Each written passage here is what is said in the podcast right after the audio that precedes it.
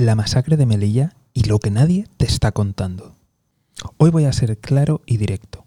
Estoy convencido que a estas alturas ya has escuchado muchas cosas, pero lo que estás a punto de escuchar dudo que lo hayas visto en muchos medios, ni siquiera en medios de nuestra comunidad. Después de lo ocurrido, varios embajadores de otros países africanos, entre ellos los que tenían nacionales muertos, se reunieron para pedir explicaciones. O eso dijeron, y abro comillas. La realidad es que después trasladaron un comunicado de apoyo total a Marruecos y a su política migratoria. Y yo me pregunto, si propios políticos y dirigentes africanos, negros, de nuestra comunidad, no son capaces ya no de defendernos a nosotros, sino de defender a sus propios ciudadanos, a sus propios nacionales, ante una masacre como esta, ¿qué podemos esperar? Y esto no es lo peor. Lo peor es que desde dentro de la comunidad la mayoría de las personas han querido silenciar todo esto y han querido mirar para otro lado. E incluso hay personas que han querido justificar este comportamiento. ¿Cómo es posible que se esté exigiendo derechos humanos en Europa cuando luego no se es capaz de mirar a África o a América Latina? ¿Cómo se puede ser de extrema izquierda en Europa y luego en África o en América Latina apoyar a regímenes tiránicos, apoyar masacres y mirar para otro lado? Creo que la lista de ejemplos sería interminable, pero de aquí nos tiene que quedar algo muy claro, pero que muy claro. Con este tipo de dirigentes, con este tipo de líderes, no vamos a ningún lado. No vamos a conseguir cambiar nada. Y en cuanto a los dirigentes de la diáspora, ¿Cuántos de ellos se encuadran en partidos presuntamente muy democráticos, muy liberales, muy progresistas? ¿Qué han hecho a estas alturas? Sí, muchos comentarios en Twitter, mucha solidaridad, mucha indignación, mucho rasgarse a las vestiduras. Pero ¿qué han hecho desde sus posiciones políticas? Yo te lo digo, nada. Que sí, que pobrecitos que han sido muy traicionados. Claro, pobrecitos con sueldos de más de 100.000 euros, ¿verdad? Así se sufre un poquito menos. Desde aquí me gustaría recordar a todo el mundo que tiene una salida digna. Dimitir porque luego no digas que te están manipulando, luego no digas que te han tergiversado. Simplemente tú estás allí por el dinero y te da igual el resto de personas, como a muchos de los dirigentes, que la única persona negra que les preocupa es la que tienen en el espejo. Ni más ni menos. Porque si les importara mínimamente sus hijos, sus hijas, su descendencia en general, harían algo. Y si no estuvieran de acuerdo, si no se prostituyeran por ese dinero, dimitirían si tuvieran algo de dignidad, que no la tienen. Y esto que te digo de los de arriba, de los dirigentes de allí y de aquí o de allá, es aplicable también a otros supuestamente líderes y a mucha gente más pequeña que también tiene estos comportamientos. ¿A cuántas personas conocemos en la comunidad que en Europa o en Estados Unidos se les llena la boca hablando de derechos humanos, hablando de democracia, hablando de igualdad. Y luego sabemos que han hecho fortuna o han heredado fortunas de su familia al amparo y al calor de las conexiones políticas con regímenes tiránicos. ¿Cuánta gente en Europa y en Estados Unidos es súper radical de extrema izquierda, mientras que en África o en América Latina se dedica a extender la extrema derecha e incluso a maltratar a inmigrantes que tratan de llegar a otros países.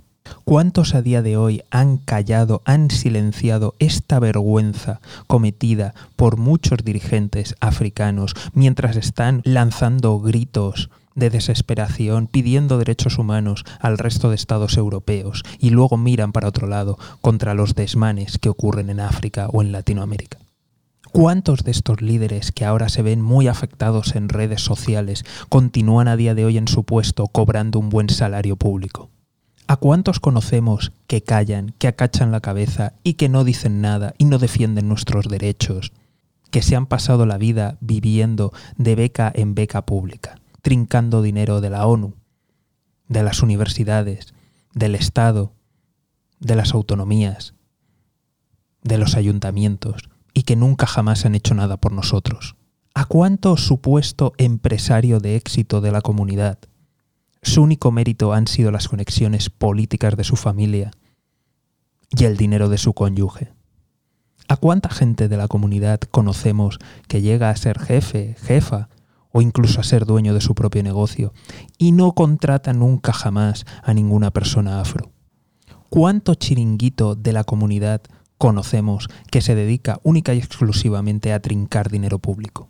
¿Cuánto chiringuito de la comunidad conocemos que se dedica a hacer competencia desleal sin pagar impuestos, sin tener a la gente dada de alta o incluso explotando a inmigrantes que están aquí sin papeles y que no se encuentran bien? ¿A cuánto sinvergüenza conocemos que se dedica a dejar deudas a la comunidad? ¿A cuántos estafadores conocemos que traen ropa y productos étnicos, supuestamente, cuando en realidad se van a las afueras, a algún polígono industrial, a traer productos del sudeste asiático y hacerlos pasar por africanos, porque como claro, son negros, tenemos que creernos que de verdad lo han traído de África? ¿Cuántos proyectos que supuestamente están para ayudar a la comunidad realmente solamente ayudan a su fundador que trinca dinero público y que encima te está pidiendo donativos? ¿A cuánta gente machista, racista, sexista, xenófoba conocemos dentro de la comunidad y va de campeón de los derechos humanos? La lista es interminable y creo que podría pasarme el día entero. Pero te haces una idea. Está muy bien que critiquemos el colonialismo, está muy bien que hablemos de los problemas que nos vienen desde fuera, pero como no empecemos a mirar hacia adentro, como no empecemos a ser críticos, dentro de una década, dentro de mil años, vamos a continuar exactamente igual o peor. Así que ya ha llegado el momento de verdad de hacer crítica. Y voy a corregir lo de autocrítica. Vamos a hablar de crítica dentro de la comunidad. Porque si me estás escuchando, casi con toda seguridad, tú no vas a ser de ese grupo.